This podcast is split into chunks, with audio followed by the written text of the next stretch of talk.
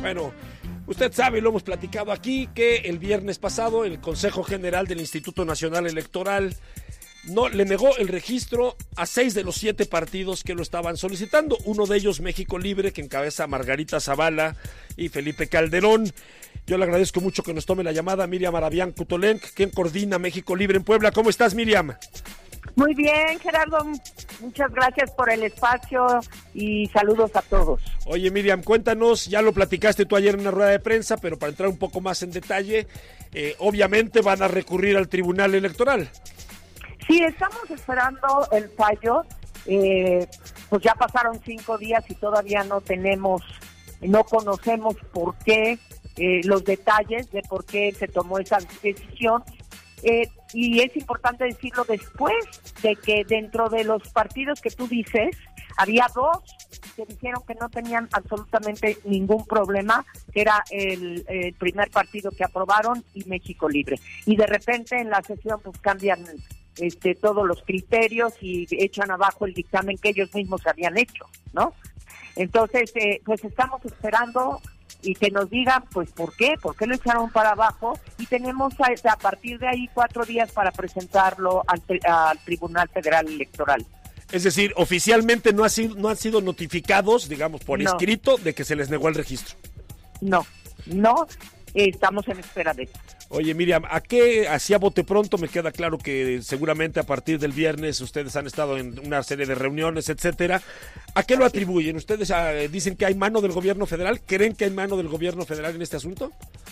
Pues mira, te voy a decir una cosa. Si esta pregunta me la hubieras hecho el viernes en la noche, te hubiera dicho no, algo pasó, pero no.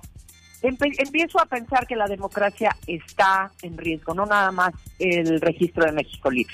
Hay dos cosas. Un video que sacó el señor presidente el sábado, eh, sentado en un árbol muy grande donde él se ve muy chiquito. Este, ahí, y luego eh, tienes otro. Bueno, bueno. Aquí estoy, Miriam, aquí estoy, te escucho bien. Ay, perdón, perdón, no sé qué pasó. No, sí, te, nosotros escuchamos bien. Y el otro este tema es que eh, eh, hoy volvió a repetir que él va a ser guardián de las elecciones, que él va a ver como si él, que el árbitro, que es exactamente lo que luchamos los mexicanos para no tener eh, la, lo que llamaron la dictadura del PRI, luchamos por una democracia y ahorita el quien está al frente del poder está violando todas las leyes diciendo que él va a ser el que va a vigilar las eh, y eso nos hace pensar que algo está pasando no bueno no nada más para México libre para su registro sino para todos los mexicanos Al final eh, México Libre es una decisión del Partido Acción Nacional. ¿Ustedes no creen que Acción Nacional haya metido mano ahí, haya, haya presionado a los consejeros? Mira, yo no lo veo como una incisión, porque una incisión sería que eh, hubo desbandada del PAN para venir a México Libre. Y ese no es el caso. El caso aquí es que somos eh, la única, por ejemplo, eh, panista que dentro de México Libre Puebla, soy yo. Y los demás son ciudadanos, y así lo comprobábamos en las asambleas. Le preguntábamos quién de aquí ha estado en un partido político, el tres o cuatro personas levantaban la mano. El 99% de la gente decía que eran ciudadanos. No, nosotros lo que se hizo es abrir una verdadera oposición, trabajar para construir una verdadera oposición y ahí es el coraje de, del gobierno federal, porque la mayoría de, los, de las personas, ciudadanos, que han estado preocupados y que están preocupados porque vamos por el rumbo equivocado, quisieron participar a través de una nueva opción.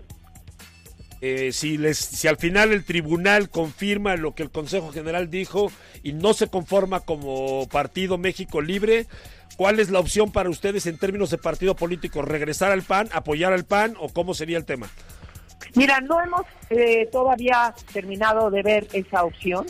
Ya la daremos a conocer en su momento porque sí estamos trabajando algo, pero yo lo que te digo es que ahorita estamos enfocados yo invito a todos los que quieren a México, independientemente quieras o no a México libre, seas del PAN, seas de partido que seas, o seas persona que te interesa el futuro de tu país, verdaderamente luchemos por justicia, porque se hizo las cosas de acuerdo a la ley, se hicieron las cosas legalmente, no en el dictamen que votaron el viernes, no había observaciones contra México Libre.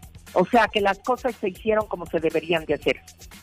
Y, definitivamente fue absolutamente sorpresivo. Digo, eh, tú y yo platicamos en la semana, todo mundo estaba seguro que les iban a dar el registro. Porque aparte sale el dictamen. Si no hubiera salido ahí el dictamen, ¿no? A diferencia de los otros partidos donde desde ahí, desde la comisión de fiscalización les dijeron no hay muchas deficiencias, hay evidencia de que hubo voto este eh, de asociaciones o hubo religiosos o hubo a nosotros no nos observaron nada.